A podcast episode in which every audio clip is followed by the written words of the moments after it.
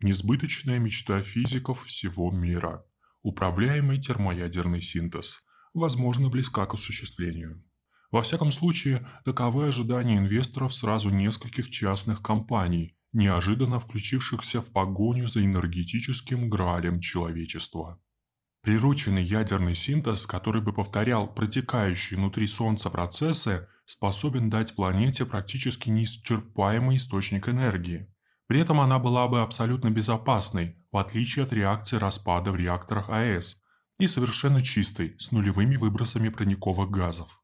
Есть лишь одна проблема – термояд до последнего времени оставался предметом не очень-то удачных экспериментов ученых.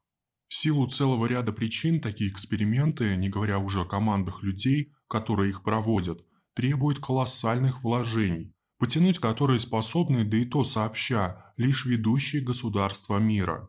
Частный бизнес, всегда так или иначе ориентированный на прибыль, десятилетия обходил термояд стороной, долго, дорого, бесперспективно. Тем любопытнее, что недавно как минимум три американские частные компании Helion Energy, Commonwealth Fusion Systems и TAE Technologies объявили о привлечении миллиардных инвестиций в собственные термоядерные проекты. И более того, анонсировали коммерческую отдачу от них уже в 24, 25 и 30 годах соответственно. Что это? Очередная приманка ушлых коммерсантов, решивших монетизировать веру миллионов простаков в научный прогресс? Или перед нами действительно знак того, что всего через несколько лет мировая энергетика, а с ней и все человечество, изменится до неузнаваемости? Разберемся на пальцах. Не вдаваясь в физические формулы, что же такое управляемый термоядерный синтез и почему он до сих пор недостижим? Из самого слова «синтез» можно понять, что речь идет о слиянии, а именно об объединении двух легких атомных ядер в одно более тяжелое ядро. При этом выделяется значительное количество тепла, которое можно приспособить, чтобы кипятить им воду, вращать турбину и давать ток. Топливом для такой реакции может служить самое распространенное химическое вещество во Вселенной – водород. Основная сложность в том, что для слияния ядер, например, изотопов водорода, дейтерия и трития, превращающихся в гелий, их нужно сблизить на достаточное расстояние, преодолев силу отталкивания. Это можно сделать лишь как следует разогнав ядра, разогрев их до состояния плазмы, а затем удержав эту плазму в стабильном состоянии. По сути дела, речь идет о том, чтобы зажечь на Земле маленькую звезду. Пока лучшая попытка 101 секунда при 120 миллионов градусов Цельсия.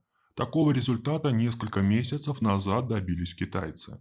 Данная температура более чем достаточна, чтобы синтез стал самоподдерживающимся, в ядре Солнца для сравнения 15 миллионов градусов. Но менее трех минут жизни плазмы этого, конечно, недостаточно. Сперва советские ученые, а затем их коллеги по всему миру пришли к выводу, что удерживать плазму перспективнее всего с помощью магнитного поля. Для этого стали строить токамаки – своего рода магнитные ловушки плазмы. Первые токамаки появились в СССР и сегодня их на планете уже около 300.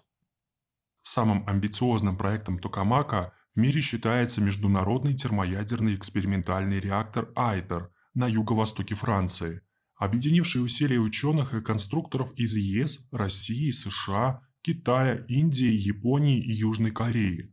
Реактор планируется построить к 2025 году, чтобы спустя еще несколько лет выйти на первый полезный результат, передав плазме 50 мегаватт получить из нее 500 мегаватт в течение 400-600 секунд.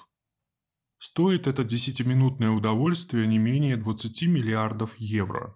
Такова примерная цена усилий всех стран-участниц, которые строят Айтер по кирпичикам, отвечая каждая за свой блок. Неудивительно, что проект тянется с середины 80-х годов, а ввод реакторов в строй неоднократно откладывался. На этом фоне, как гром среди ясного неба, выглядит новость из американского штата Вашингтон. Базирующаяся там частная компания Helion Energy смогла привлечь 500 миллионов долларов инвестиций и получит дополнительно 1,7 миллиарда при достижении следующего порога эффективности. Несколько месяцев назад ее термоядерный реактор Трента достиг температурного порога в 100 миллионов градусов. И впервые это произошло на частные деньги. Руководство компании заявляет, что всего через три года сможет выдать первую чистую положительную энергию, то есть получить на выходе больше мегаватт, чем будет затрачено на входе. Аналогичные цели преследуют две другие частные фирмы из США – TAE Technologies и Commonwealth Fusion Systems. Первой из них еще в апреле удалось собрать почти 1 миллиард долларов под объявление о том, что к 2030 году ее реакторы смогут производить стабильную плазму при 50 миллионов градусов. Вторая аккумулировала еще больше частных средств – 1,8 миллиарда долларов – после того, как она смогла продемонстрировать новый сверхпроводящий магнит, создающий магнитное поле с рекордной индукцией 20 Тесла. Свой токамак Commonwealth Fusion Systems планирует достроить к 2025 году. Здесь следует отметить как минимум два момента. Все перечисленные проекты не очень сильно похожи на лохотрон, с которым в последнее время частенько ассоциируется слово «стартап», за каждым из проектов стоит труд серьезных ученых и разработчиков, а главное – конкретные результаты. И это вовсе не по-иному загнутые уголки у смартфона, а вполне реальные научно-технические достижения. А второй момент связан с деньгами, точнее с именами спонсоров. Достаточно сказать, что Helion Energy еще несколько лет назад удостоилась контракта от Агентства передовых исследований в области энергетики США – ARPA-E. Ее финансирует НАСА, Пентагон и американская Минэнерго. Среди спонсоров Commonwealth Fusion Systems – Билл Гейтс и аналогичные зубры. Что касается TAE Technologies, то ее финансирование шло главным образом по линии Goldman Sachs, а в 2012 году в нее инвестировал наш Роснанотех, а Анатолий Чубайс даже вошел в совет директоров компании. И хотя последнее соображение у многих вызовет скорее скепсис, все же три названные частные фирмы больше смахивают на SpaceX Илона Маска, чем на заведомое мошенничество вроде проекта Terranos Элизабет Холмс. А это значит, что у них может получиться. Все это особенно актуально на фоне ужесточения климатической риторики со стороны коллективного Запада – и его очевидных, хотя и малоуспешных попыток развивать альтернативную энергетику. С большой долей уверенности можно говорить о том, что сперва нефть, а затем и газ на Земле когда-нибудь все-таки закончатся. Не исключено, что уже в 21 веке. Если к тому времени зеленые технологии не будут доработаны до приемлемой эффективности, то единственным серьезным источником света и тепла для человечества останется мирный атом. И тут уж, чтобы не сгинуть в мировом Чернобыле, всем серьезным мировым игрокам волей-неволей придется зажечь по маленькой звезде.